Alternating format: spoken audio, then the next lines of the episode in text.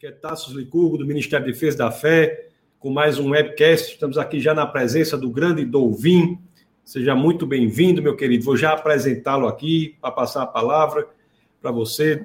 Dolvin, ele, ele é engenheiro aí do comando da aeronáutica, ele atua no centro de lançamento da Barreira do Inferno. Eu acho muito interessante o Ministério Cristão aqui, como Defesa da Fé, entrevistando né, um cristão que atua na barreira do inferno. Você vê que ele realmente atua num ambiente, num ambiente aí. Ele, vi a formação dele, ele é engenheiro eletricista, ele tem estudos de, de pós-graduação na área de eletrônica de potência, uma, uma pessoa com, com alta é, experiência na pesquisa, é um cientista, há quase 30 anos trabalha aí na área de telemedidas para rastreio de artefatos aeroespaciais. Então, eu eu acho assim que não teria uma, uma pessoa melhor para nós batermos um papo aqui sobre essa questão dos extraterrestres. Ele que atua no centro de lançamento de foguetes da barreira do inferno. Dovin, seja muito bem-vindo, meu querido. Obrigado, Tasso. Prazer estar por aqui com você e aí, essa turma. Ótimo. Nós temos, pessoas, várias pessoas já conectadas, ouvindo nesse nosso webcast. Nós temos aqui a Larissa, a Larissa está aqui, a Larissa Andrade, seja muito bem-vinda. A Erivânia, boa noite, Erivânia, seja muito bem-vinda. A Jéssica já comentou, dando boa noite. O Judson, grande Judo, Judson, dá boa noite também. Ah, ou seja, tem muita gente já está aqui. O Ezequias dá boa noite. Boa noite, Ezequias. O grande Marcones, o Marcones está nos acompanhando. Muito bem-vindo, Marcones. Ana Carmen. Oi, Ana Carmen. Ana Carmen, Ana Carmen foi minha minha colega de sala, de, de escola do vinho, Ana Carmen está aqui, ela, família dela, família abençoada, está nos acompanhando aqui. É colega de, de sala de colégio, né? Está aqui. Ou seja, o Gilson está ali de Recife. Então, é bom sempre que vocês colocam o lugar, como o Gilson colocou aí em Recife, para que nós saibamos né, que pessoas acompanham dos mais diversos lugares. E o Ezequiel está no seu primeiro dia aqui, no, no aqui é proibido, primeiro dia de Aqui é Proibido Não Pensar. Seja bem-vindo, Ezequias. Toda quinta-feira, às 21 horas, nós temos o nosso webcast É Proibido Não Pensar. E sempre trazendo pessoas de alto nível aqui para conversarem sobre temas importantes da relação entre a fé cristã e as ciências, as filosofias e as artes. Isso é para dar andamento a uma das missões do Defesa da Fé, que é apresentar as razões históricas, científicas e filosóficas para se seguir Jesus Cristo. Então, seja muito bem-vindo, Ezequias. Envolva-se nesse movimento. Toda quinta-feira, às terças-feiras, tem a escola bíblica também, que você pode acompanhar às 21 horas, e domingo e quarta são os cultos. Nós temos Milena aqui também. Deixa eu só colocar aqui o, o, o a notificação aqui para não fazer muito barulho. Pronto, coloquei. A Milena está aqui. Muito bem-vinda, doutora Milena. Milena, que é uma médica de alto nível internacional, viu, Dovin? Então, temos pessoas aqui. O Andy está aqui. Oh, rapaz, só tem. O, o Diego, é, o, Diego é o, é o Bill Gates. O Bill Gates da, da informática. O homem sabe tudo de informática, Dovin. Nós estamos aqui, a Daniela está aqui, grande Daniela, a Larissa, o Franklin, e está também Orlando, grande Orlando, meu filho Orlando Licurco, seja muito bem-vindo, Orlando. Então temos muitas pessoas. Depois vocês vão colocando de onde são aí, e já colocaram alguns, né? Porque eu não li. Nós temos aqui o Andes de Belo Horizonte, o Diego aqui de Parnamirim, o Ezequiel de São Paulo, São Paulo capital, tem gente da Vitória da Conquista, na Bahia, o pessoal já estava colocando. Então, lugares do Brasil todo. Dovin, eu vou, vou falar com você um negócio que é o seguinte: esse tema aí é um tema que cria muita atenção, muita curiosidade, né? Porque acho que nós sabemos que tem pessoas que relatam assim encontros, né, com extraterrestre, com discos é, voadores, e enfim, como é? Como é esse negócio, Dovin? Bom, eu gostaria de começar falando algo que eu falei para muitos colegas, muitos cientistas aí Brasil afora, que é o seguinte: é, quando a gente não entende uma coisa, a gente tem que ter cuidado para dizer assim, para não dizer assim, isso aqui não pode acontecer, isso aqui é impossível, porque amanhã chega um outro colega, prova o contrário e faz você passar vergonha. Então, assim, todo cientista tem que ter uma boa dose de humildade é, para ouvir até aquilo que vai de encontro ao que você está pensando. Porque é bom a gente ouvir críticas, é, críticas é, de colegas, né? Então, É, tá me ouvindo bem assim, não tá, Tassos? Tá, tá, tá, muito do jeito que tava, tava muito bem, viu? Tá, tá, tá prejudicando a sua audição? Tava ruim para você? Porque tô com retorno aqui no, no ouvido só do o alto-falante está pelo celular e o microfone está aqui. É, aí eu. É, você. você eu acho Mas que você teria. Bem, Pronto, fica à vontade. Talvez você, talvez você esteja com dois alto-falantes aí, né? Um fone de ouvido e outro, né? Ao mesmo tempo. Exatamente. É Tem que desligar um dos dois, um dos dois. Tudo bem, amigo. Se você não ficar cansado segurando esse microfone assim. É tranquilo, vamos lá então. Tá. Bom, é, então a gente tem que fazer, quanto a essa questão de extraterrestre, né, viu, não viu, a gente tem que fazer é, distinção entre duas coisas. Um, OVNIs, que são objetos voadores não identificados, eles são reais, é lógico. Porque se você pegar um urubu, eu costumo dar esse exemplo, pintar de vermelho e branco e colocar para sobrevoar uma cidade, é um objeto, está voando, ninguém sabe o que, que é. Então é um OVNI. Então, OVNI são coisas reais. Voou, você não identificou, aquilo ali é um OVNI. É, os OVNIs são, na realidade, eles funcionam como uma proteção para a nação que está desenvolvendo a tecnologia. Vou dar um exemplo disso daqui. Quando os Estados Unidos soube, a nação, que eles tinham um avião com tecnologia de invisibilidade ao radar, ou quase invisibilidade, né? Já fazia, gente, 10 anos que aquela aeronave sobrevoava os Estados Unidos. Quantas vezes eles não chegaram junto dos aviões comerciais só para ver se o camarada chamava no rádio lá a torre, a torre só via um alvo e de repente eles arrancavam ali e saíam, é, porque 10 anos, viu, Tasso? Voando sobre os Estados Unidos e a nação não sabia que tinha um avião com tecnologia de invisibilidade. Só, só para esclarecer, né? O que Dovin está falando é que o OVNI não necessariamente não quer dizer que o OVNI seja um extraterrestre, é um objeto voador não identificado. E o que ele está dizendo é que já havia vários objetos voadores desse que eram de teste de segurança de países, não é isso, Dovin?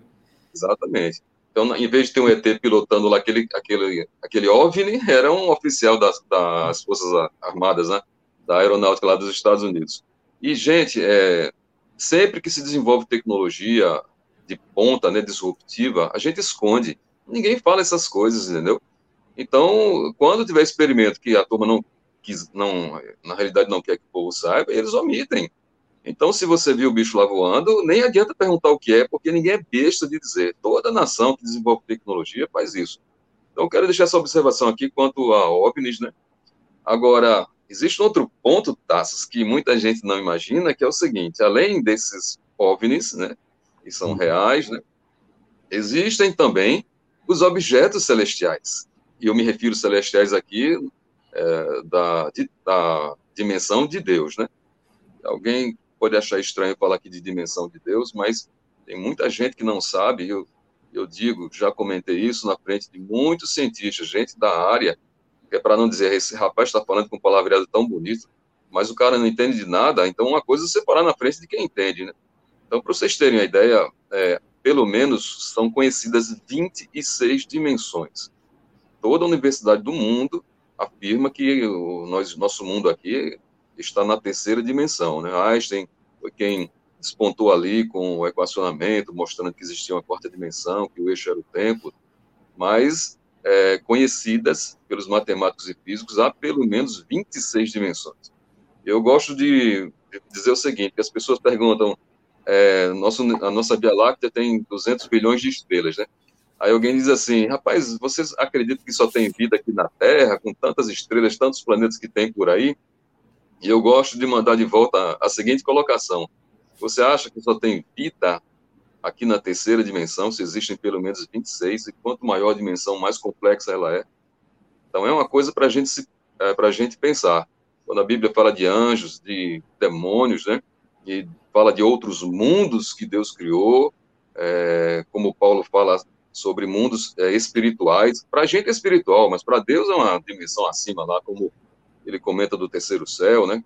É, que era tido como o céu dos deuses. Ele fala do paraíso, outro que é do Hades, né? O mundo dos mortos. Onde é o mundo dos mortos? É um mundo imaterial que não está aqui, né? É um mundo onde as almas, do lado imaterial, vai para lá. Então, enquanto tinha que ter um palavreado que fosse que as pessoas pudessem entender até hoje, então usou esse nome céu, inferno, terceiro céu, paraíso, né? Mas na realidade o que é conhecido hoje são dimensões.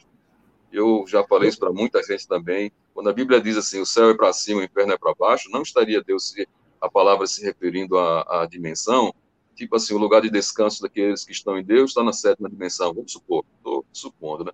E o do Hades lá, das pessoas que estão sem Deus, seja o sexto, a sexta dimensão, então uma para cima e outra para baixo, entenderam? Se referindo a dimensões, a gente tem que ter cuidado. Eu gosto de falar sobre isso porque muita gente, muito cientista, muito cara da da, da área de matemática e de física desconhecia que havia 26 dimensões. E não vai dar tempo de falar aqui, senão eu iria mostrar como que se descobriu isso daí, né? Então eu quero falar sobre esses objetos de outras dimensões, o que a Bíblia fala. Então vamos comentar aqui sobre primeiro o famoso. Ah, oi. vamos só, deixa eu só tentar esclarecer para aqueles que, que nos ouvem aqui. Então o que Dovin falou foi o seguinte. Aí você me corrige, viu, Dovin? Okay. Se, se, houver, se houver, há OVNIs, ele não duvida que há OVNIs, objetos voadores não identificados. Mas Dovi identificou aí duas categorias de OVNIs que não estão entre aquelas que entendemos como de extraterrestres, ou, ou pelo menos extraterrestres materiais. A primeira categoria é de equipamento de outros países, equipamento, tecnologia avançada, que passa por momentos em que elas se expõem à possível detecção para serem elas mesmas testadas. Então, não é você mesmo falou que aqueles aviões que os radares não detectam já existiam há muito tempo, né? Antes de, de, ficarem popularizados, não é isso? Exato. E o Exato. segundo, a segunda categoria que ele traz é a seguinte: para nós cristãos, nós temos ah, lidamos com objetos não materiais, são espirituais, que podem também serem confundidos como OVNIs. Então, são esses, essas duas categorias que você logo coloca, né, Domingo?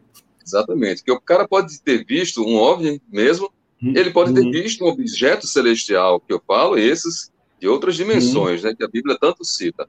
A Bíblia cita alguns deles, eu vou citar aqui, acho que os três mais famosos. O primeiro é o carro lá que separou os dois profetas, né? E, uhum. e diz que tinha até carro, o carro era de fogo e os cavalos eram de, eram de fogo. Então o camarada viu aquela cena, ele narrou o palavreado que ele tinha, né? Então estava lá os dois profetas, o carro separa os dois e um deles é arrebatado num, num redemoinho. Aquilo dali foi um objeto que não era um OVNI, que não tinha tecnologia aqui da Terra naquela época, né? Mas sim foi um objeto enviado por Deus, um objeto celestial, me, me permitam usar essa palavra, né? E que os separou. Então, sim, era, era imaterial aquilo, né? Dovinho, deixa eu colocar a Bíblia aqui, segundo o livro de Reis, capítulo 2, verso 11. Só para que as pessoas saibam, de repente, enquanto caminhavam e conversavam, apareceu um carro de fogo e puxado por cavalos de fogo que os separou. E Elias foi levado aos céus num redemoinho. Diz que você, a isso que você se refere, não é? Exatamente, exatamente. Obrigado, meu irmão. Uhum. É, e o segundo famoso objeto são as rodas de Ezequiel. Rapaz, aquilo uhum. dali é a, a Bíblia, foi o primeiro livro na história da humanidade a relatar o controle remoto. E ali não é um controle remoto com ondas eletromagnéticas, nem com laser, nem com infravermelho, né? É, hum. Lá em, em Ezequiel capítulo 1, versículo 18, que fala daquelas rodas, então lá diz que aqueles seres andavam e as rodas acompanhavam, onde eles iam, se subiam, se desciam, se um para um lado e um para o outro. E fala lá que as rodas eram controladas pelo espírito daqueles seres, ou seja, era uma tecnologia tão absurdamente elevada, né? que essa, essa foi legal demais, né? Era controlado como que pela mente da, dos seres. Hoje já tem até mão robótica controlada pela mente da gente, né? Mas tem que colocar lá os fiozinhos. Esse daí não precisa de fio, não. Essa aí foi tecnologia de Deus, high-tech, né? Ok. Lá já, já, já é um avanço ali logo, né, Dovinho? É, dizer isso quando nem existia energia elétrica é, é, fogo, né? Não existia eletrônica, nem Deus é maravilhoso. E o terceiro objeto mais famoso aí é a própria Nova Jerusalém. Então diz que é uma, uma, é uma bruta de uma nave espacial que durante o milênio ela vai pousar e vai ficar sobre, não é pousar, ela vai ficar suspensa, né, sem tocar no solo, sobre a Jerusalém terrestre, né? E a Bíblia diz que o tamanho dela dá 2.160 quilômetros de largura, de frente e de altura, né? é, largura, profundidade e altura. Ninguém sabe se é uma pirâmide ou um cubo. É, ela é gigantesca, dá mais de duas vezes daqui na Bahia, para terem uma ideia. Né? É, e... Compartilhei aqui Apocalipse 21, 16, para as pessoas que estão em casa, não é? A cidade era quadrangular, de comprimento e largura iguais. Ele mediu a cidade com a vara, tinha 2.200 quilômetros de comprimento, a largura e a altura iguais ao comprimento. Pois é. Exatamente. É interessante que a minha irmã, que ela, quando viu como era o material, que ela é feito de pedras né, e de ouro, ela falou, Deus não uhum. precisava disso, como se fosse uma coisa tipo esbanjar assim, muito. Mas na realidade, o fato dela ser desse material é porque ela vai ficar mil anos sobre a Terra e em ela sendo feita de ouro, o ouro não reage quimicamente. Então imagine, com três meses tem, tendo que pintar os muros da Nova Jerusalém, não faria sentido, né? Então Deus só usou materiais eternos, como pedras preciosas e, e ouro. É uma, se isso é figurado, é para mostrar para a gente que o, o, elemento que compunha essa nave, né, ela, ele não, não tinha reação química com, com ele. E é interessante, viu, Tassos, que uma vez um camarada, um, um físico, falou assim que isso não poderia acontecer porque uma nave desse tamanho, realmente, você destruiria todos os satélites de órbita baixa, né? Você mexeria com a de tão grande que ela é, as pontas ficariam muito suspensas, até talvez fora da, da, da atmosfera, né? Porque imagina um cubo gigantesco com esse tamanho aí lá sobre Jerusalém. Aí ele disse que isso não, não podia, né? Aí eu digo, coitado, imagina um engenheiro da aeronáutica dar uma aula de física para um físico. Isso é uma vergonha, né?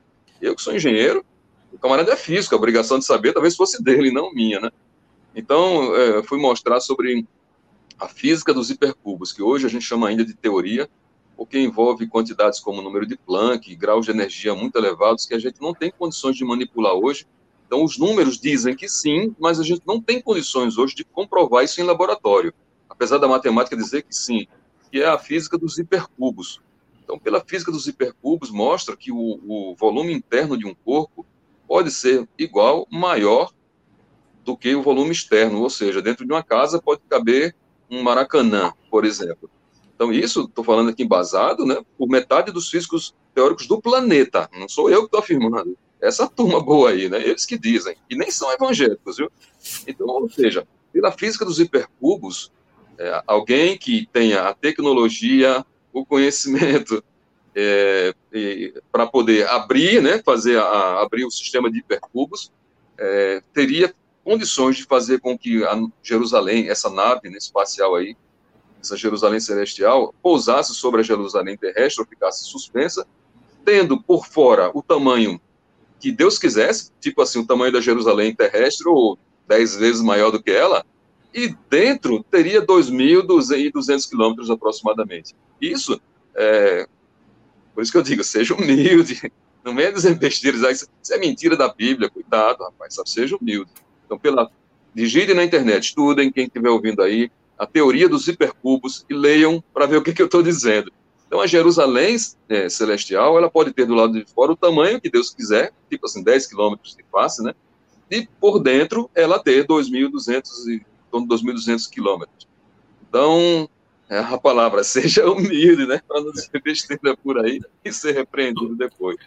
É. Dovin, então nós vimos aí duas possibilidades a possibilidade do âmbito mais espiritual, a possibilidade do âmbito natural. Agora, por que também não podemos trazer essa terceira possibilidade, que seriam vidas, mesmo com vida, com, vamos dizer assim, né, com base em carbono, a sintonia, eu não vou entrar nem na questão da sintonia fina, da existência de ETs e tal, mas, mas vamos dizer assim, por que, que não, não podemos ter uma terceira possibilidade de existência de viagem no espaço por seres vivos, materiais com base em carbono. Ou quando a gente era criança, Dovi, falava muito com base em silício, né?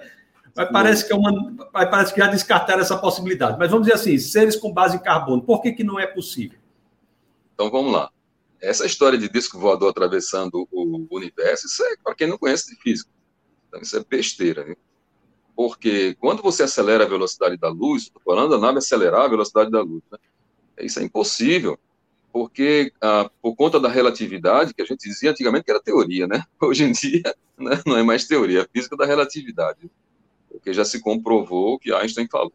Então, assim, é, se um corpo ele chega próximo à velocidade da luz, é, entra a relatividade, então, por exemplo, a massa dele, vamos supor que essa nave espacial tivesse disco voador, né? Tivesse 10 toneladas À medida que ela se aproxima da velocidade da luz, a massa dela aumenta. Então, o mesmo motor, vamos supor, o motor de um Fusquinha aqui, empurrar um Fusquinha de uma tonelada, próximo à velocidade da luz, o Fusquinha teria mil toneladas, e o motor era o mesmo. Então, ele não conseguiria acelerar. Então, isso é, não vou dizer idiotice, não. Isso aí seria idiotice para os físicos afirmarem isso, né? Mas é falta de conhecimento. Não tem condições disso, né? Viagem na velocidade da luz, esqueça. É, agora sim, tem uma possibilidade que seria pela abertura de buracos de minhocas. Né? Então, é... então, vamos, vamos, só, vamos só localizar o pessoal. Então, já vimos que existe a possibilidade de a questão de espirituais, né? Ele Novin citou aí algumas passagens das escrituras, isso é uma possibilidade de, de OVNI. Outra é de objetos reais, que as pessoas não sabem o que, o que significa, né? E acham que é OVNI. E hoje em dia, até com. Hoje em dia mais não, que o drone se popularizou, mas aí, no começo que o drone, muita gente pensava, né, Davi, que era nave espacial, né? Teve uns fatos desses no interior aqui do estado que foi um escândalo, né? Foi, foi. Eu, quando era, é, eu, quando era bem jovem, tinha uns amigos que trabalhavam com, com na, lá na física, na área mais experimental. Eles iam, iam para o interior e soltavam uns balões para medir a atmosfera, elementos da atmosfera tal, e aquilo ali também, alguns na época lá o pessoal às vezes confundia com naves espaciais, enfim, enfim. Então, então, e a terceira possibilidade agora que estamos investigando é os ETs mesmo, os ETs, os extraterrestres, materiais, eles podem. Aí Dovin diz: espera aí, vamos ver. Para ele chegar aqui viajando a velocidade muito alta perto da, perto da luz, pela física é impossível porque pela relatividade isso envolveria uma quantidade de energia impressionantemente grande para movimentar a massa que é crescente, pelo aumento da velocidade. Agora ele deu uma segunda hipótese. Pode ser que não seja na velocidade, mas seja fazendo um atalho, né, Dovin? Um atalho, um Exatamente. buraco de minhoca no universo, não é isso? Exatamente. Pronto. Aí, é, nessa, aí entra uma coisa interessante, né, que para abrir o buraco de minhoca é onde entra o estudo muito bacana das civilizações, né? E esse buraco de minhoca, para abri-lo, você precisa de 10 elevado a 19 bilhões de elétrons volts. é muita energia para abrir um buraco de minhoca que a gente não tem condições, a gente não tem ciência, a gente não tem tecnologia e a gente não tem no nosso planeta essa energia para abrir um buraco de minhoca. Então, a nação, é, se tivesse, então, viagem por aí de naves espaciais, como discos voadores aí, o disco voador teria que entrar num buraco de minhoca, e então a civilização que enviasse essa nave teria que ter, aí que é bacana, né? A tecnologia, o conhecimento e a energia para poder abrir um, um sistema desses, né? Um portal, né, que tinha antigamente aqueles filmes, seria uma espécie de portal. E aí, é, por conta dessa, dessa abertura, né, foi feito um estudo pelo, por um camarada chamado Nikolai Kardashev, que ele, para poder a gente entender, em termos de consumo de energia, qual seria uma civilização que teria condições de ter tecnologia e ter energia suficiente, ou de onde tirá-la, né, e conhecimento científico para poder abrir esses portais ou esses buracos de minhoca. Então, o Kardashev aqui, ele Hoje poder, poderíamos só repisar é, a quantidade de energia necessária, estimada para a abertura de um atalho desse no espaço-tempo. Pelo que 10, você diz, é. é elevado a 19 bilhões Isso. de elétrons volts. É Pronto, zero que 10, só É, 10 elevado a 19 é, é 1 e 0, 0, 0, 19 zeros. Bilhões Exatamente. de elétrons volts. Isso é, isso é muita muita energia, não é? é. Não daria para a gente usar nem sugando do sol, entendeu? Eu teria que ter uma. Eu vou comentar aqui de onde poderia ter uma fonte de energia para poder sugar tanta energia e abrir. Então não é tão simples. É, não é chegar a desenvolver uma navezinha, uma tecnologia ali e fazer essa viagem pelo universo. Então é uma coisa muito mais complicada, extremamente complicada. Por isso que o, o Nikolai Kardashev, ele lançou essa teoria muito bacana, que ela é apresentada por acho, físicos aí pelo mundo afora, né? Eu tenho um livro sobre isso. E ele mostrou o seguinte: dividiu então em três civilizações. Categoria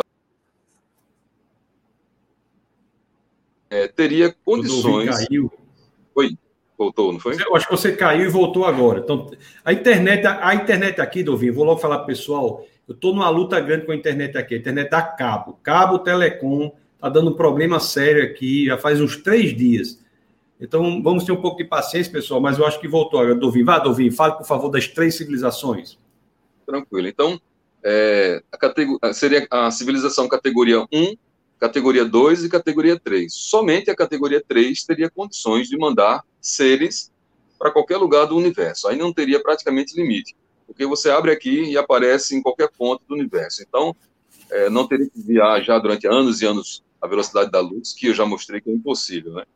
É, aí, para poder. É, a gente tem que entender essa questão de crescimento de energia, já que a categoria 1 tem um, um, a capacidade de uso de energia muito menor do que a 2. A 2 é gigantescamente maior, a 3 nem se fala, né? E essa, esse crescimento em termos de energia, a gente viveu, né? E a humanidade viveu durante muito tempo sobre o uso de ferramentas. Né? Depois que ele descobriu como manipular os cavalos, né? O boi, os animais, aí a força aumentou para um cavalo vapor. Então, depois a gente inventou as máquinas a vapor, aí deu um salto gigantesco. Depois a gente inventou a energia atômica, aí o salto foi gigantescamente maior. Ou seja, a nossa humanidade, né? Que ela é categoria zero, a gente teve um salto de energia na civilização gigantesco. Então, hoje, a quantidade de energia disponível por cidadão é extremamente maior do que na 300, 400 anos atrás. Né? Então, sim, nós vivemos um salto gigantesco de, de energia. Então, ele mostra qual, qual, seria mais ou menos o salto de energia que essas civilizações teriam que ter.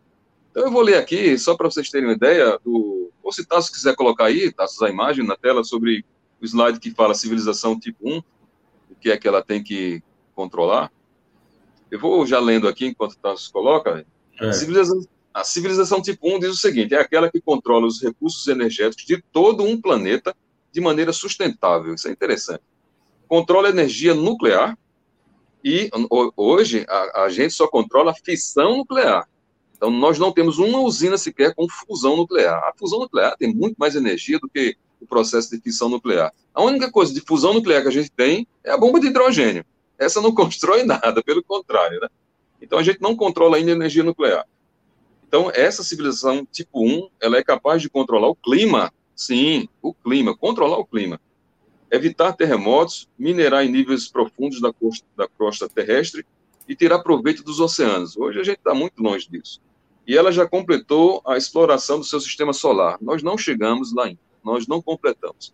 Então estamos longe, extremamente longe de chegar na civilização nessa categoria tipo um sonho para a gente, né? A, a, a civilização do tipo 2, eu vou ler aqui, ela tem um poder tão gigantescamente maior, enquanto o Tassos coloca, diz que é aquela que controla o poder do próprio Sol. Meu amigo, para sugar... Eu acho que precisa nem colocar, é desnecessário colocar, porque só são a, o parágrafo, você pode ler e explicar que não tem problema não. Tá.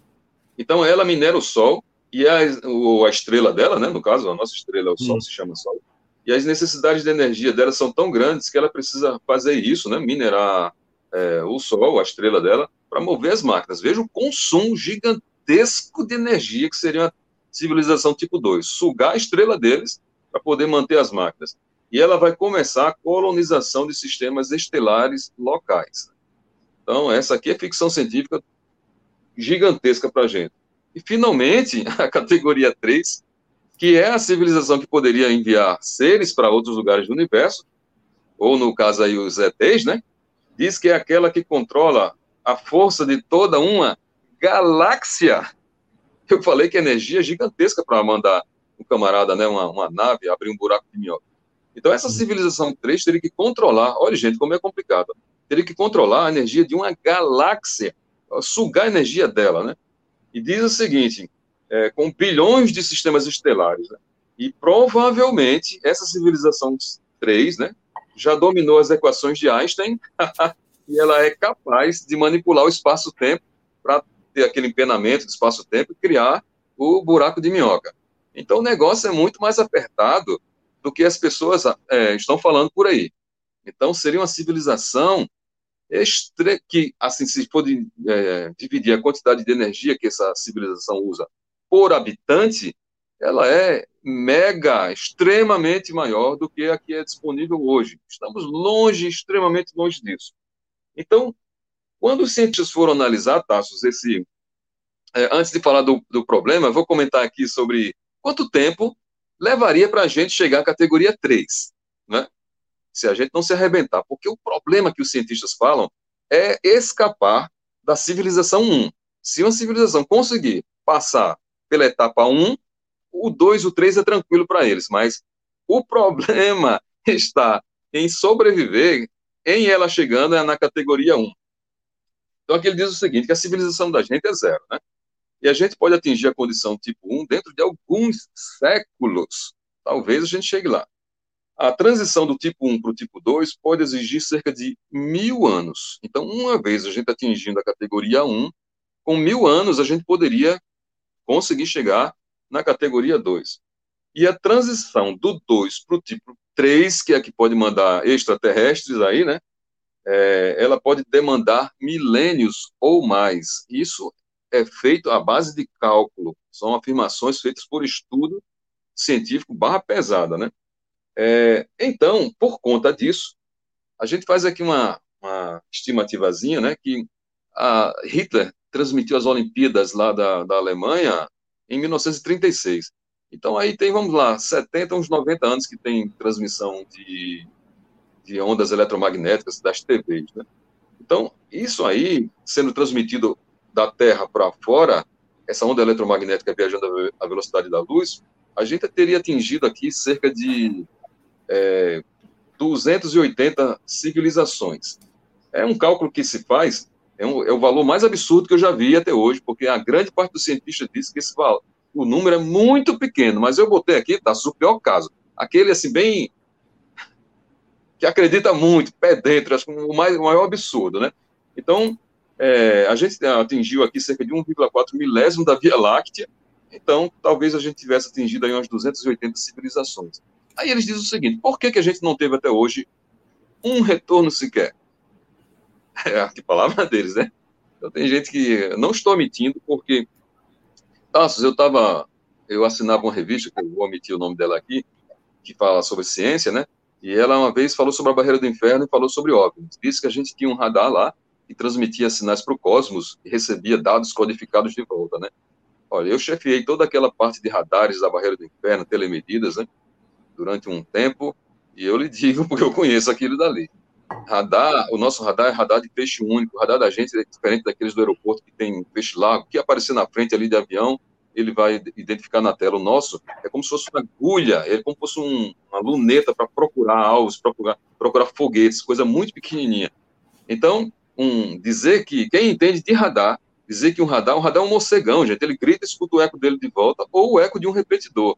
Dizer que recebeu dados codificados isso é idiotice, é para quem não conhece. Só que o povo que é leigo, o que, é obrigado a conhecer sobre radar? Uma minoria da, da população. Então, dizer que um radar recebeu dados codificados, e na minha instituição, dizendo que a gente, estava escondendo lá, é, dados sobre extraterrestres, sabe? Eu parei de assinar a revista, sabe? Eu não admito ser enrolado. Se ele mentiu para mim na, na, área que eu conhecia, por que, que não está mentindo em outras áreas que eu não conheço? Eu não, então, eu, eu parei de, de assinar. Então, o que é que eles falam? Que o grande problema com essa questão de categoria 1 é o problema não tecnológico, Tasso, é o problema comportamental, de viver em sociedade. Então, eles dizem o seguinte, que, por exemplo, uma, uma categoria do tipo 1 tem tanta energia disponível para cada cidadão que um único cidadão é, ele poderia é, fazer tirar do, do mapa do, do, planeta todo uma pequena um pequeno país como o Afeganistão. E um pequeno país como o Afeganistão poderia é, destruir o planeta várias vezes. Então você imagina, o camarada brigou com, com outro de outra nação por motivos religiosos ou de outra coisa lá, não gostou, teve uma retaliação, teve uma guerra, o camarada vai lá, um homem-bomba, pum, levou embora uns Estados Unidos da vida todinho, de uma vez só. Devido, isso são cientistas mostrando, devido à quantidade de energia disponível para cada cidadão. Então, Alguém pode dizer, rapaz, isso é um exagero, não faria isso. E a gente conta o seguinte, que durante a Guerra dos Mísseis de Cuba, acredita-se que a gente tinha condições de destruir o planeta cerca de 40 vezes. 40 vezes. Chegamos muito perto de apertar o botãozinho ali. Então imagine, só precisava destruir uma vez, né, Tassi, para acabar com todo mundo, destruir 40 por quê? Né? Então isso... acho que tem aquela, tem aquela, acho que tem aquela passagem clássica ali que pergunto para ele quais seriam as armas né, utilizadas na Terceira Guerra Mundial. É, aí, ele, ele, aí ele respondeu: a Terceira Guerra eu não sei, mas na quarta serão, será pau e pedra, né? Pedra, exatamente. Ele, olha só, um cara da área que sabia o que estava dizendo. Né? É extensão, gente. Não tem. Eu vou mostrar aqui um dado, olha só. Muita gente não sabe disso. Apenas 100 megatons são necessários para criar um inverno nuclear sobre o planeta. Cria-se aquela nuvem sobre o planeta, a luz do Sol não consegue penetrar, então fica escuro realmente lá dentro, as plantas morrem, os animais que comem planta morrem, os que comem os outros animais vão morrer também. É o famoso inverno nuclear. Só são necessários 100, 100 megatons. Aí a pergunta: quantos megatons existem hoje no planeta? 10 mil. 10 mil megatons, quando somente 300 seriam necessários para criar um inverno nuclear, extinguir a gente e acabar com a gente. Agora imagine o que é que 10 mil megatons que a gente tem hoje não são, é, não faria. Então, hoje, gente, a gente tem a capacidade de destruir o planeta muitas vezes. A gente fez uma distribuição pelas ilhas do mundo inteiro. Olha, sobra bomba atômica. Acreditem. E alguém pode perguntar assim: é, quantos artefatos nucleares nós temos hoje? Rapaz, a gente tem hoje cerca de 50 mil. 50 mil, dá para encher as ilhas, dá para encher. Olha, sabe? É, aquela bomba atômica de Hiroshima e Nagasaki, uma tinha, tem dado que diz 13 mil, 15, a outra tinha 21 ou 25. Gente, qualquer caça americano tem capacidade de levar é, energia nuclear que deixa Hiroshima na poeira. Aquilo ali era bombinha fraquinha naquela época, sabe? Então, esse é que é o problema, a preocupação dos cientistas. Tanta energia e o mundo hoje, a gente está na categoria zero, quase que a gente entra em extinção, com os mísseis de Cuba, com aquela crise em arma atômica. Se o Rio tivesse pipocado ali, Estados Unidos fosse aos finalmente com a Rússia, tchau pra gente. Tchau. Porque seriam despejados muito mais do que 30 megatons. Aí, vocês imaginem o, o, a preocupação dos cientistas com a civilização categoria 1, que o poderio dela é de um Afeganistão destruir o planeta. Me perdoe o Afeganistão, porque eu estou dizendo aqui um país pequenininho como o Afeganistão destruiria o planeta. Então a preocupação deles, Tassos, é mais com relacionamento humano. Acreditem. Alguém pode dizer, não, é com cálculo. Não é não, gente. Eu tenho toda essa literatura, sabe? É com relacionamento humano. E a gente começa a ver a respeito de Cristo. O que era que Cristo ele pregava, que era exatamente relacionamento humano, né? Você quer comentar alguma coisa, Tassos? Eu gostaria que fizesse um resumo em relação a isso. A grande questão é ética, não é? Você está dizendo, é, mas existe também um impeditivo técnico-científico para viagem espacial. E, e, e, você disse, e mesmo se nós chegássemos a um, uma civilização chegasse a extraordinária capacidade de fazer viagens tão distantes, a potencialidade energética dessa civilização exigiria um aprofundamento ético inimaginável. Porque qualquer Sim. desavença, isso desembocaria na extinção da civilização. Então, isso é, isso é um fator muito interessante que você está trazendo aí, porque existe tanto impeditivo técnico quanto impeditivo ético. Né? Ético. Então, é por isso que essas 280 civilizações que a gente poderia ter encontrado, aí o que é que os cientistas dizem? É, há duas explicações para a gente nunca ter tido resposta de nenhuma delas. A primeira, eles não desenvolveram, não não desenvolveram ainda as equações de Maxwell, Maxwell para a gente aqui, né, das telecomunicações. Logo, eles não têm tecnologia para transmitir radiofrequência para a gente, então estariam lá e não responderam porque não tinham tecnologia. Ou eles atingiram, sim, muita tecnologia e categoria 1, e eles simplesmente entraram em extinção. Porque um doido foi lá e extinguiu o país do outro, a outra ah, matou minha mãe, minha família, destruiu o seu também, pum, pronto Aí começou a confusão, o mundo inteiro foi dito que isso aqui é preocupação de cientistas. Então, vocês terem ideia de como o problema sério da categoria 1, que é o pior que tem, venceu aquilo dali, é tranquilo. É o problema de relacionamento. Gente, eu, eu, quando vi Tassos, os caras comentando sobre isso, de rapaz, parece que o cara está pregando a Bíblia. Pessoas descrentes, ele dizendo o seguinte, que, olha só, não tem condições de desenvolver a tecnologia, que foi o gargalo que você falou, se não houver uma união planetária, como uma única, uma unidade. Aí você fala, rapaz, hoje, né, Afeganistão e Estados Unidos, trabalhando de braços dados, sabe, um ajudando o outro, uma universidade ajudando a outra, isso não existe, isso é uma utopia. Ou eh, para os cientistas, ou tem uma união planetária, ou a gente não escapa de uma extinção. Então, quando Jesus pregava, ele ensinava o perdão, aturar o outro, não é verdade? Jesus pregava muito sobre o perdão, sobre relacionamento é, social, é, e é exatamente essa a preocupação dos caras. Primeiro, eles dizem todas as universidades do mundo trabalhando como se fosse uma única nação. E outra, as nações se tolerando, porque com guerra não tem condições de ter guerra, porque o poder energético seria tão grande que, em, no caso de uma pequena guerra, iria embora o mundo, extensão. Então, o problema maior, além de tecnológico, que tem que ter essa energia, porque isso tem que atingir a categoria 3, é escapar da civilização tipo 1.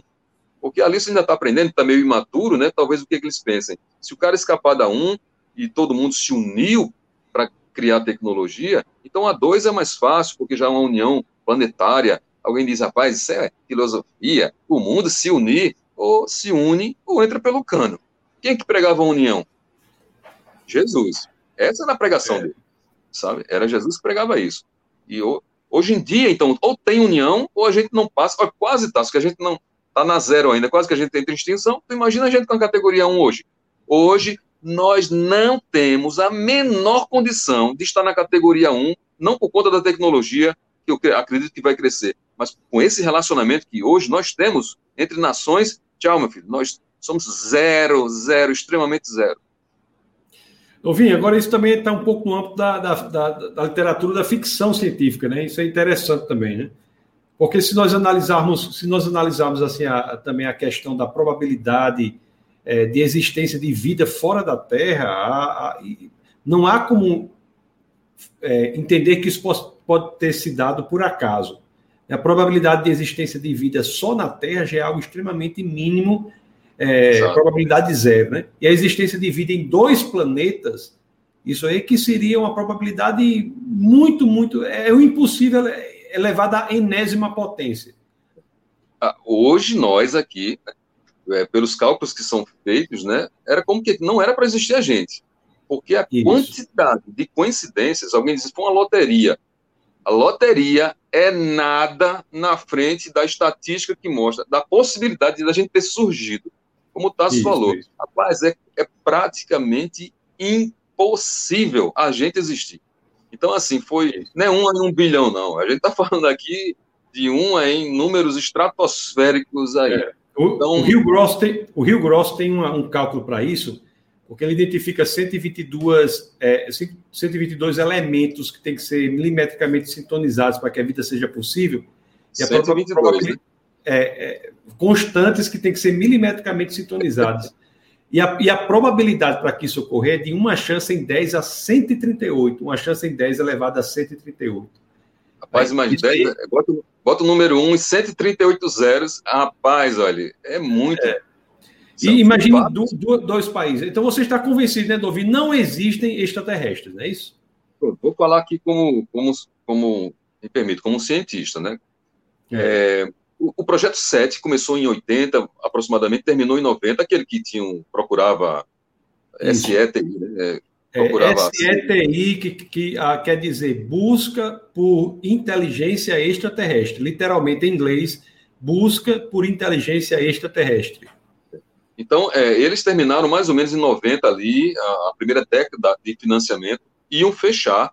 Teve uma confusão medonha, conseguiram mais 10 anos de sobrevida, terminou acho que em 2000, 2001 aproximadamente. O que eles encontraram? Nada. Então, assim, Sinto muito para quem estava muito animado. Eu estou falando aqui com os pés no chão, né? Até hoje nós não encontramos nada. A mídia são bilhões de dólares que rolam com essa história de ET. Então dá dinheiro, o povo quer acreditar, não vai parar nunca de se falar sobre isso, porque é, pensa uma coisa lucrativa, revista, sabe, telenovela, sei lá, programa na TV, isso dá muito dinheiro. Mas, seriamente falando, até hoje, nós não encontramos nada, sabe? ET de Varginha, se a gente fosse começar a falar aqui sobre ET de Varginha, vocês vão ficar escandalizados. não vou nem entrar nesse assunto aqui, pra... mas é... Então, sinto muito, tá aí o SET foi um exemplo disso, quase que eu participava naquela época, né, cedendo meu computador para fazer tratamento de dados para eles também, eu não quis, olhei, vi o programa, rapaz, não vou me meter nisso daqui não. Não deu certo, não encontraram absolutamente nada. Então, sinto muito.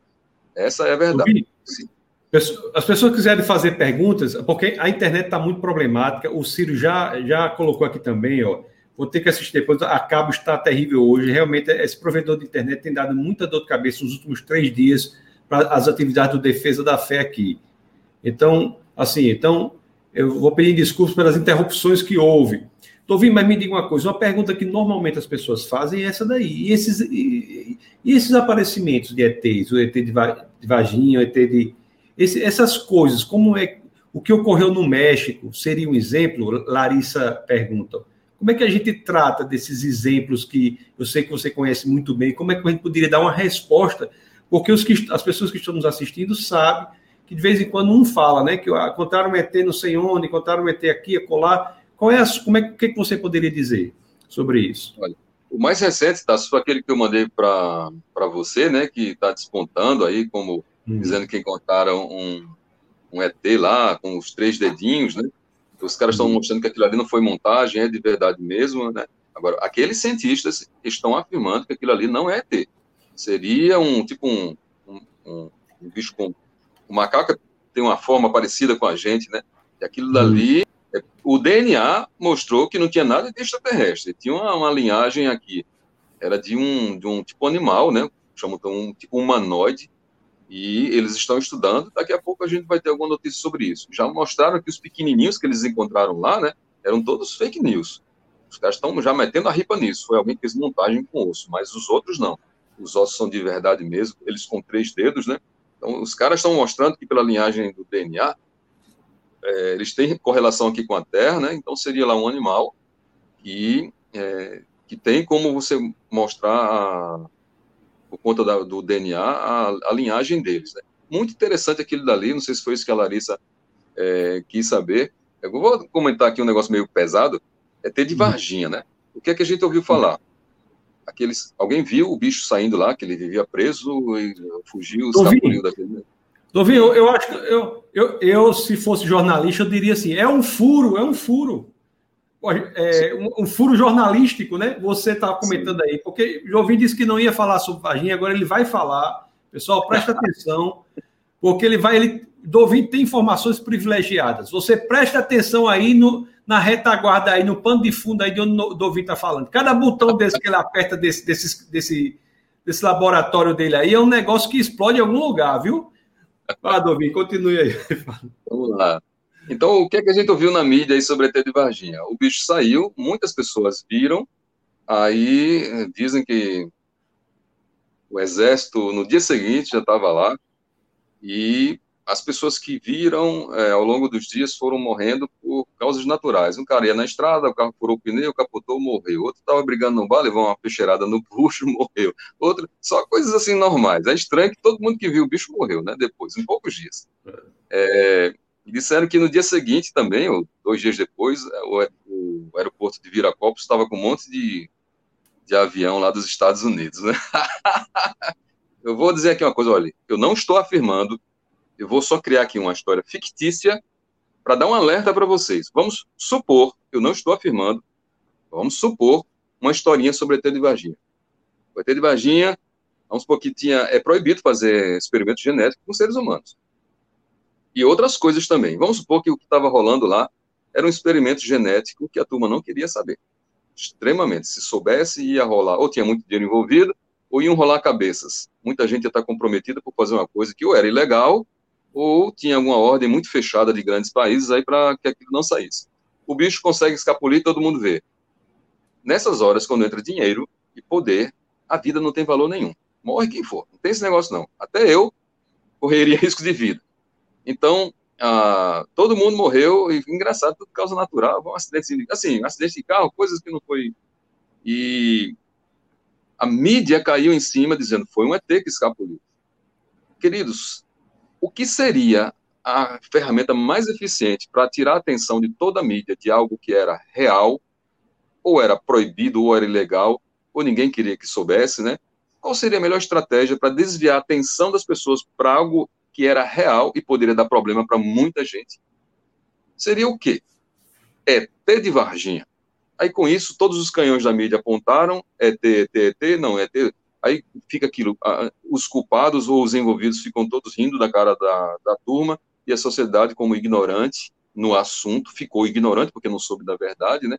Então, cuidado com essas coisas. Quando se quer, escuta o que eu estou dizendo, quando se quer obstruir alguma coisa, faz com que a mídia aponte os canhões para uma outra área. Isso funciona, acredite no que eu estou dizendo, funciona muito bem. Não estou afirmando que. estou dizendo, é, desacredite de tudo que a mídia diz para vocês. Porque o que acontece por trás dos bastidores é muito pior e muito mais sério do que as pessoas imaginam ou estão vendo pela TV. Ouvi, temos uma pergunta aqui do Diego, ele diz assim, ó. E a tal falada relação entre a área 51 e extraterrestres? Meus queridos, ah, eu, a gente desenvolve tecnologia restrita na barreira do inferno. É proibido ver. É proibido ver.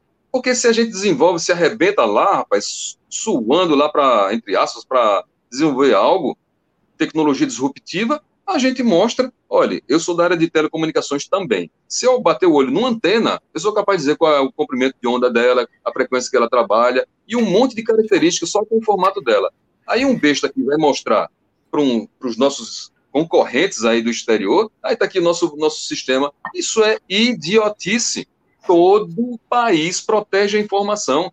Então, se o, tec... o, avião com tecnologia de invisibilidade ou quase invisibilidade ao radar estava sendo desenvolvido na área 51, é lógico que os Estados Unidos iam bloquear aquilo ali com unhas e dentes. Qualquer país faz isso. Seria um, um idiota se não fizesse. Seria um país bobo. Então, a área 51 ela tem que ser protegida. O camarada vê na barreira do inferno é proibido entrar. É lógico, rapaz. Se onde tem tecnologia sendo desenvolvida, tem que ser restrito. Tem que ser restrito os meninos que trabalham com a gente da universidade, eles calam a boca, não adianta perguntar para eles o que é que eles viram lá dentro, que eles não dizem.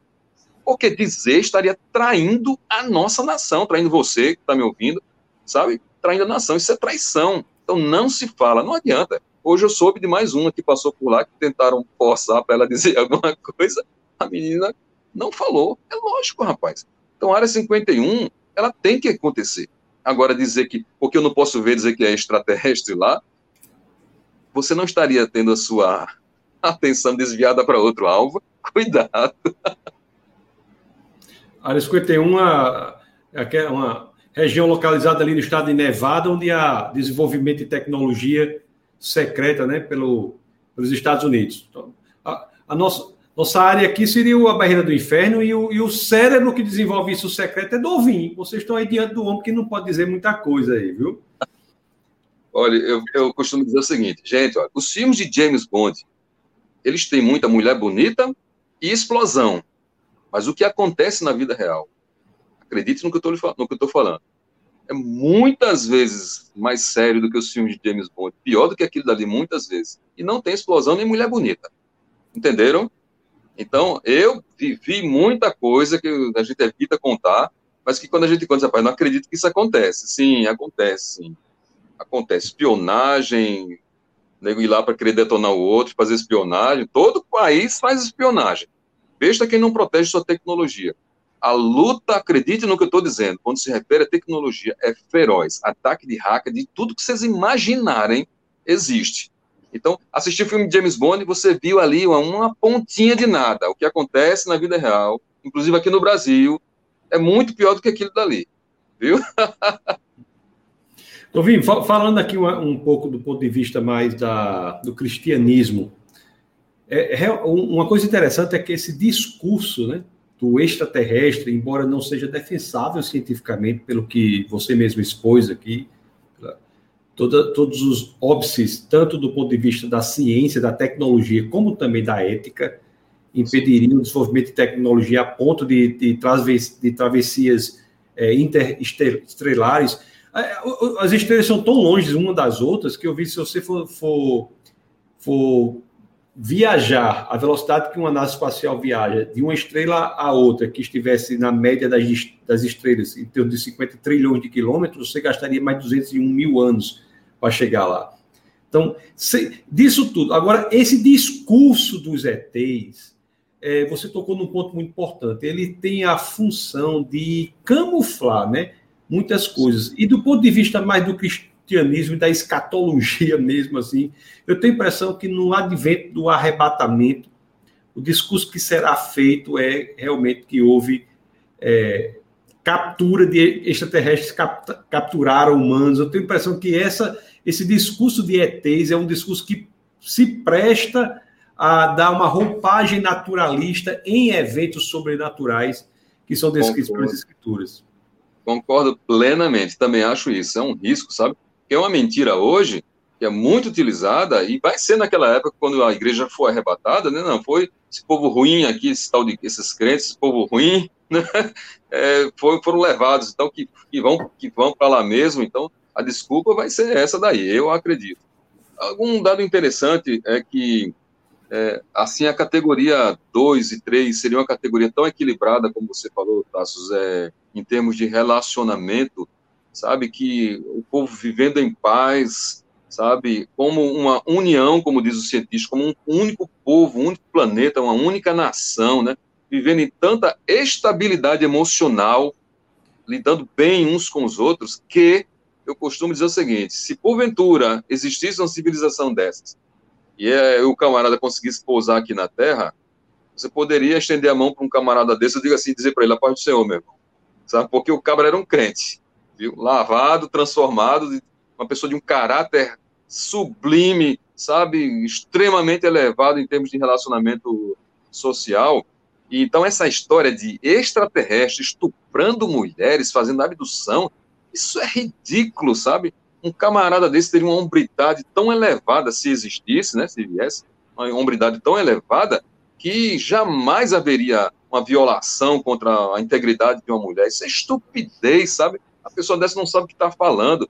É, é, a parte podre da mídia, vai completamente de encontro ao que os cientistas afirmam que essa sociedade teria que ser tão elevada em termos de, de, de qualidade, sabe? de pegar um camarada desses e que ele sair aqui na Terra estuprando mulheres, que absurdo. Entendeu, Tassos? E... O governo. Existe um elemento escatológico também relevante, que é a questão do governo único, né? Governo Sim. mundial. Isso também, também uma coisa a ser considerada. Olha, o governo mundial vai haver durante o milênio, e Cristo, Hitler quis fazer o, o terceiro Reich. O terceiro Reich duraria mil anos.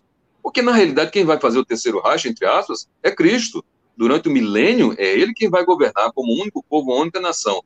Mas antes de Cristo fazer isso, a grande tribulação, Satanás vai tentar fazer com o anticristo e o falso profeta uma suposta união mundial que, segundo a Bíblia, a gente já sabe onde é que vai terminar isso. É uma tentativa de dizer que ele é o cara, ele vai se mostrar como Deus, como Messias, né? A tentativa de fazer um governo mundial, mas que a gente sabe que vai, só vai funcionar bem durante três anos e meio. Mas os outros três anos e meio, o pau vai cantar.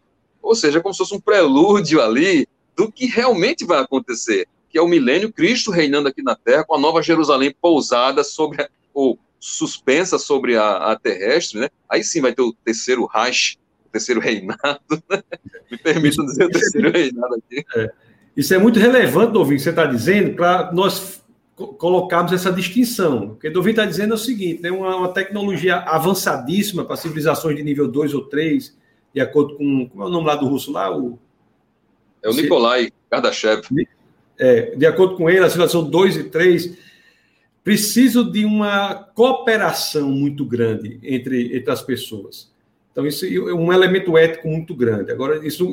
É, eu tenho certeza que alguém pensou, mas espera aí, mas não haverá paz durante três anos e meio, pensando na escatologia, mas é por pouco tempo. Nesses três anos e meio não há tempo suficiente para desenvolvimento de uma tecnologia deste, desta, então, isso é muito, muito interessante fazer isso aí. Pessoal, vamos colocando as perguntas aí. Eu vi muita gente aqui, você, muita gente acompanhando. Eu não, eu não sei, eu não vi nenhum ET ainda nos comentários aí. Se tiver algum ET, por favor, comente para que a gente. Né, Dovi? Aí acaba tudo. Se, se, o, se o ET comentar, a gente vai dizer o quê, Dovi? Dovi dizem que a maior prova. Preste bem atenção, diz, olha, olha bem a maior prova de que ETs existem é a de que eles nunca entraram em contato com a gente.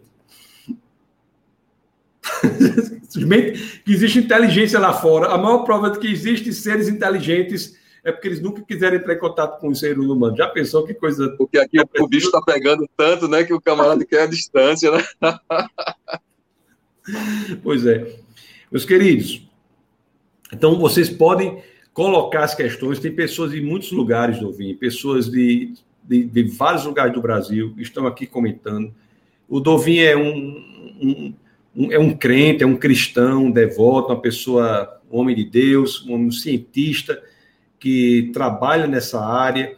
E, e eu acho, que você talvez no Brasil seja uma das pessoas que saberiam, de fato, se houvesse alguma coisa desse tipo. Porque você trabalha ali exatamente nesta área específica de você ter. Durante muitos anos você trabalhou pesquisando, buscando objetos, não é isso? Olha, hoje eu, uma das minhas funções é desenvolver tecnologia aeroespacial. E assim, já estive metido em tudo quanto foi tipo de operação secreta do Comando da Aeronáutica. Ao longo desses são 36 anos de serviço ali dentro. Já vivi de tudo que vocês imaginarem. Então, estou aqui falando abertamente, não estou escondendo nada. Tem, é, isso aí vai ficar na internet, esse vídeo. Muitos colegas meus vão, vão assistir, né? Então, é, a gente aqui falou, em primeiro lugar, um resumo aqui: não pode haver viagem em linha reta na velocidade da luz, isso é, isso é besteira, não existe, eu mostrei aqui. Ah, poderia sim, ninguém está dizendo que não pode, poderia sim através da abertura de buracos de minhoca, mas nisso teria que atingir a categoria 3 pelas coisas que eu expliquei. Então seria um povo tão elevado que é, a pergunta, aí a questão é, se existisse, né, tá, se o camarada não, vamos para aquele planeta ali não, que aquele negócio lá não é bom não, né? Mas é, a gente não está aqui desfazendo de credo de ninguém. Só que, como cientistas, é, falando sério realmente, nunca, absolutamente, nunca a gente teve nenhuma prova real de. Não estou aqui escondendo nada, não tenho para que esconder, sabe? É. Nunca, absolutamente nunca. A Bíblia é silente, assim, quanto à existência de extraterrestres. Né? Isso, é, isso é importante nós dizermos também. Não existe, uma regra, não existe um posicionamento claro da Bíblia, que existe ou não existe. Exatamente. A tendência da Bíblia é que nós entendamos que nós somos a criação única, né? O verbo é, que Deus, quando cria ali, cria o ser humano, né? Cria de uma forma especial, inclusive o verbo da criação para o ser humano é o verbo bará, é, um, é, um, é uma criação diferenciada. Agora, isso é importante dizer. Então, se, o, o, porque as pessoas, o, o, que existe na Bíblia são extraterrestres, como o Dovin falou, que são de outros tipos, né, da, do âmbito espiritual, carruagem de fogo, nave espacial, Nova Jerusalém, tudo isso aí existe. Uma questão importante também, Dovin, que eu vou só deixar claro aqui no nosso bate-papo, que é o seguinte: o pessoal pergunta assim: se não existe, se não existem ETs, por que, que Deus criou um universo tão vasto, tão grandioso? Engraçado que eu estava semana passada. É, essa, essa, porque isso talvez fique na cabeça das pessoas, né? Não, tudo bem, não existe ET, mas por que esse universo é desse tamanho? Pô, só tem a gente. Engraçado que eu estava em São Paulo, cheguei semana passada, eu cheguei essa semana, fui, fui, fazer, fui dar umas entrevistas lá e, faz, e, fazer uma palestra lá. E uma dessas entrevistas, o, a pergunta foi essa, né? Por que, que o universo é tão vasto? Então, isso é importante. A, a minha versão, você pode é, complementar, a versão que eu disse assim é que o, a vastidão do universo é um recurso pedagógico que Deus usa para nos ensinar sobre algo do seu caráter. Porque as, as escrituras dizem assim: você quer ter ideia do tamanho do amor, da misericórdia de Deus? As escrituras dizem: olhe para os céus. Então, o universo é algo finito que tem, que tem de nos dar a impressão de infinitude. Então, o universo é grande como um recurso pedagógico que Deus usa para nos ensinar da infinitude do seu amor. O quão grande você faria algo finito para dar a impressão de infinitude? Essa era a tarefa de Deus. E, e ele fez o universo para nos ensinar isso. E, e, uma vez eu dizendo isso, uma pessoa disse: Não, mas espera aí, mas na questão custo-benefício, Deus errou. Mas, ora, questão de custo-benefício não se aplica àquele que cria o recurso a partir do nada. Né? Então, então, essa questão não se aplica. Então, essa, isso é importante só, só a gente deixar claro no nosso bate-papo essa questão, para que as pessoas não fiquem com essa dúvida. Você tem algo a acrescentar? Gostaria de acrescentar algo? Ah, gostaria sim. Duas colocações. É, alguém pode ter visto alguma coisa e serem objetos, não de OVNIs, como a gente falou, objetos celestiais. Então, guarde isso na mente. Eles são reais, de outras dimensões que Deus fez, pelo menos que os cientistas conhecem, em 26 dimensões, né? Então, e a vida nelas. Porque a vida, onde, é, onde é que estão os anjos? Eles devem rodar por lá, né? Não sei em qual, em quantas. Então, os objetos celestiais, eu estou falando dessas dimensões de Deus, a Bíblia cita vários aqui, né? E de tecnologia gigantesca. Então, a pergunta é, viu? Qual foi? Foi um OVNI ou ele viu realmente um objeto celestial? Né? Então, a gente tem que ter, fazer essa... Que alguém pode dizer, eu sou evangélico, eu vi. Você viu? Você pode ter visto algo de Deus, realmente. E a questão, olha o que eu vou falar agora, viu? É, uma vez eu dei um, uma palavra sobre a, a, pedra branca. Eu vou, eu tenho, eu vou ver se eu tenho guardado, colocar no, a gente vai abrir um canal do YouTube só para falar sobre essas coisas de ciência com mais tranquilidade, assim, pontos, né? E poder destrinchar melhor. Essa questão que Tasso falou, olha, lá no céu, em corpo glorioso, a, o tempo só conta para quem está na terceira dimensão. Para a quarta para cima, ele é um eixo. Isso é matemática. Então, só quem sofre a ação do tempo é a terceira dimensão. Logo, os anjos, da, da quarta para cima, o tempo é um eixo para eles, ir e voltar. Eles não podem voltar nesse eixo aqui que foi escrito a nossa história, porque aqui não é casa de mãe Joana. Papai do céu, ainda existe ordem no céu, então não pode. Mas que isso é normal para eles, é. Então, é um, um dia a gente vai entender isso. Logo, a igreja com o corpo glorioso, como vai ter, e a gente for para nossa morada, é, isso significa que a gente não vai ter mais o limite dessas coisas de, da, das viagens, né, num corpo glorioso, nem temporal. Portanto, é, é possível, então matematicamente a gente consegue mostrar isso, que até as estrelas que explodiram a gente visitar antes delas explodirem. Isso é física. Então, no corpo glorioso, você não estará restrito nem ao tempo, nem ao espaço. Né? Isso é uma característica. É, e Deus, é, aí eu teria que falar sobre a questão da pedra branca, aquele nome escrito na pedra branca, para dar um estudo sobre a questão de álgebra linear e a física dos hipercubos, para mostrar a possibilidade da, da visita de lugares no, no universo inteiro com o corpo glorioso. Deus não está fazendo tudo isso de graça, assim, é, ele tem objetivos, um deles Tasso falou, e alguém disse assim, sim, mas a gente não vai poder desfrutar? Sim, no corpo glorioso você vai poder conhecer, desfrutar de tudo que ele criou, de toda a criação dele. Até mesmo as que, estrelas que já explodiram, a gente tem condições de, como não está limitado ao tempo, de ir lá no eixo e lá poder visitar. O único eixo que é proibido de voltar é o da Terra aqui, né? Para não mudar a história do passado, como no filme mostra. Então, Papai do Céu não dá é, ponto sem nó. Então, todo o universo poderá ser explorado por a gente, inclusive no tempo. Tá bom, queridos? Um dia eu ainda vou botar um vídeo no YouTube para mostrar fisicamente como isso é possível e onde é que está escrito isso na Bíblia. Tá certo? Novinho, eu, eu sei, não tive muito sucesso nessa minha empreitada, mas eu tentei bastante fazer com que você disponibilizasse o canal do seu, o endereço do seu canal no YouTube, para a gente colocar na descrição do vídeo aqui para as pessoas entrarem. Mas se você.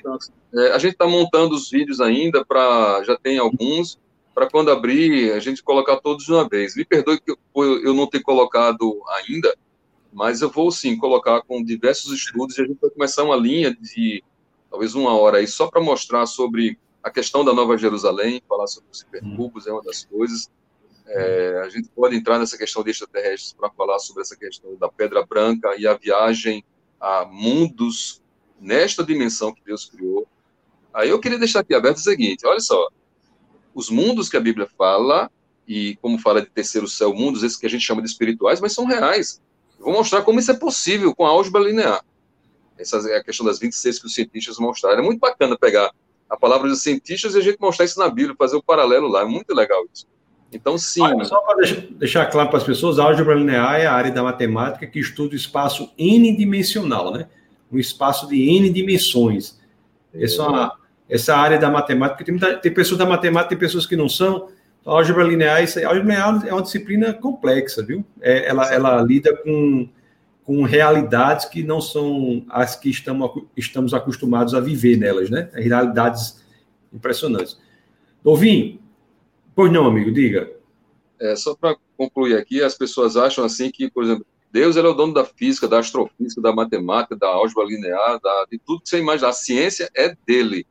E a, a questão do matricial aí, da, da álgebra linear, eu quero hum. muito depois comentar sobre a junção das equações de Einstein com Young, Mills e Maxwell para dar a teoria das cordas lá, né? E mostrar sobre o universo existir pela palavra de Deus. Que palavra é essa? A questão das vibrações. E onde isso levou, que foi para os cientistas descobrirem, verem que existem pelo menos 26 dimensões. Os caras nem são evangélicos, né? Então, gente, Deus é tremendo, ele é o dono da ciência. Não tenham medo disso, sabe? Porque, e quando eu falo para cientistas, eu falo na linguagem deles, com os números que eles conhecem, com as equações que eles conhecem. E o camarada vê assim, rapaz, eu já vi cientista vir chorando falar comigo, porque o camarada acho que tinha sede de ouvir falar de Deus, mas a, a, a falsa ciência, o que a mídia anda é, falando por aí, mantinha ele, não, você não pode, porque você é um cientista. Quando ele viu um cientista falando para ele, na linguagem dele, e mostrando, é somente usando a Bíblia, sobre física atômica, álgebra linear, física, é, astrofísica, sabe, em um monte de áreas da ciência, o cara, eu, assim, ele conhecia tudo aquilo dali, só que ele nunca tinha visto, e você vê a Bíblia falando, rapaz, os caras, olha quantos vieram falar comigo, sabe, gente vinha chorando, cientista, pesado, cara, sabe, encantado, porque tinha vontade de, de crer em Deus, mas havia uma barreira. Quando ele viu um colega mostrando, e ele, ele conhecia o que eu estava falando, sabe? Porque é muito bom você falar para a área do camarada, tá? Isso é muito legal, sabe? Então, Deus, ele é o dono da ciência. Tem muita coisa por aí. É por isso que eu fiquei constrangido. Assim, eu quero montar esse canal para a gente compartilhar isso aí com, com a turma. Isso, você precisa, Dovin, montar esse canal, você tem muito a, a, a falar, muitas pessoas precisam ouvir, você é um homem de Deus, uma pessoa preparada, uma pessoa que Deus colocou numa área muito específica, né, na, da rede do inferno.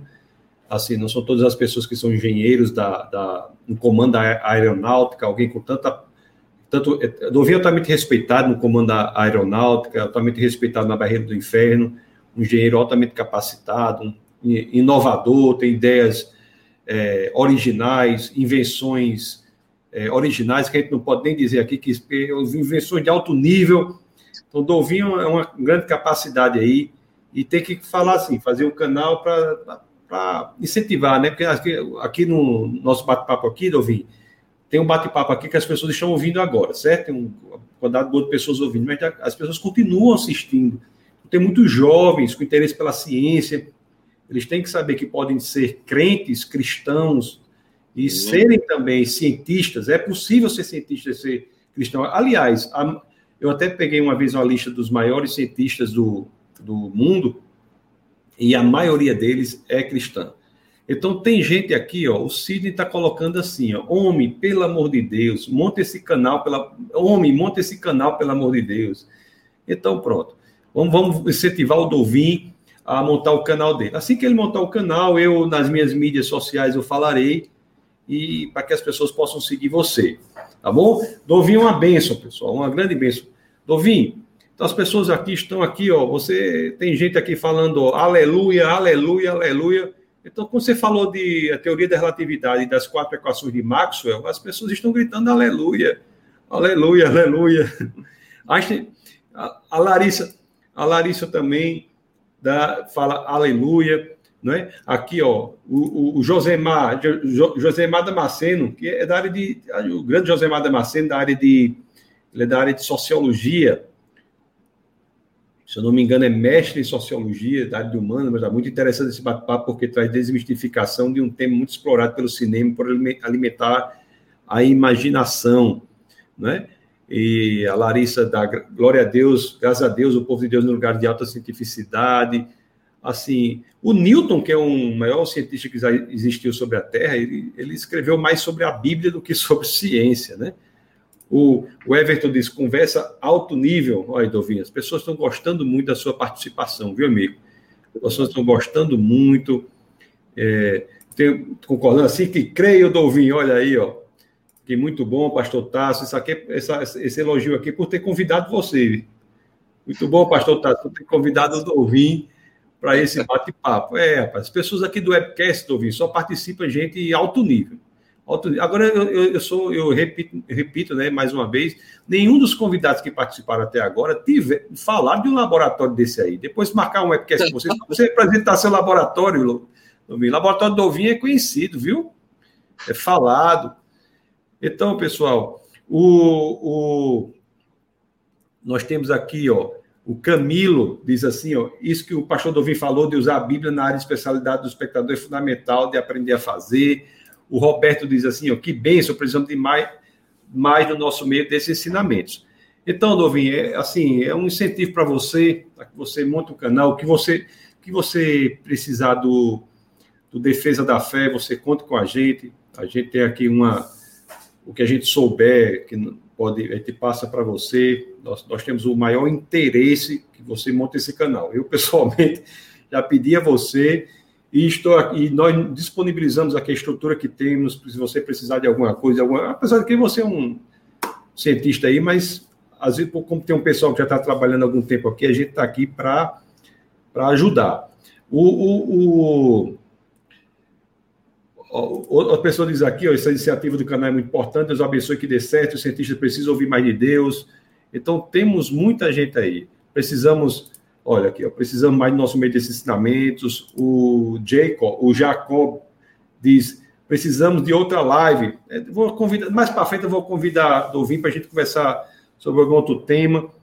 O Dovin é uma benção aí, sempre alto nível, então, amigo, muito obrigado. Muito obrigado por, por sua presença. Eu, eu peço desculpas ao, aos que estão nos ouvindo pela essa instabilidade na internet. Realmente é muito ruim.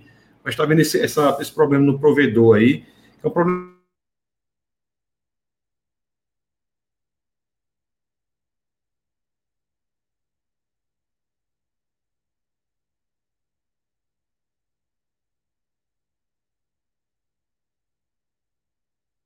o provedor é o mesmo da, do Defesa da Fé. Aí a gente, o mesmo que eu digo assim, o mesmo, o mesmo provedor. E esse problema foi generalizado. Eles devem estar trabalhando para melhorar. Amigo, a palavra está com você para. A gente sempre termina aqui às 10h20, tenta terminar às 10h20, são 10h18. Então, você. Palavra para que você dê suas considerações aí finais. Tá bem. Bom, tá. Só eu quero agradecer a você pelo convite. É um prazer estar aqui nesse seu canal.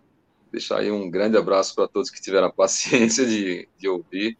Obrigado aí pelo incentivo é, de, de, realmente abrir esse canal. Eu estou entendendo que acredito que vai ter alguma relevância, né? Vai talvez ajudar.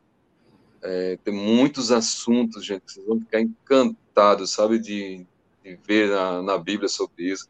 E Papai do Céu é sabido. A gente vai entrar aqui em tanto assunto de matemática, é, usando a palavra de Deus, sabe? E digo porque já mostrei para muita gente mesmo, é, e gente da área, né? E as pessoas ficaram assim encantadas, porque Papai do Céu, ele é o que ele é, ele é o dono da ciência, sabe? E botou para arrebentar na Bíblia, botou mesmo, sabe?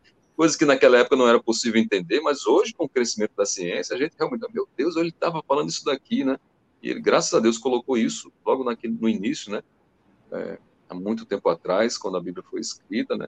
E ainda bem que ele teve, quis colocar para a gente, hoje que a ciência evoluiu, a gente entender o palavreado dele lá. Então, um grande abraço para vocês, Deus abençoe a todos. Mais uma vez, Deus te abençoe, meu. Foi um prazer. Prazer foi meu. Eu só quero chamar assim, de, de liberar que, que ele, ele dá essa hora 10 e 20, 10 e 25, ele vai, ele vai estudar. Ele, não, ele vai estudar até.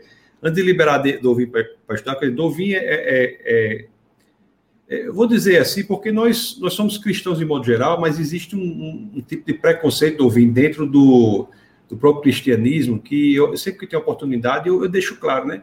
Que Dovin também tem uma, uma linha teológica pentecostal, assim como defesa da fé. Deixar claro isso aí, né?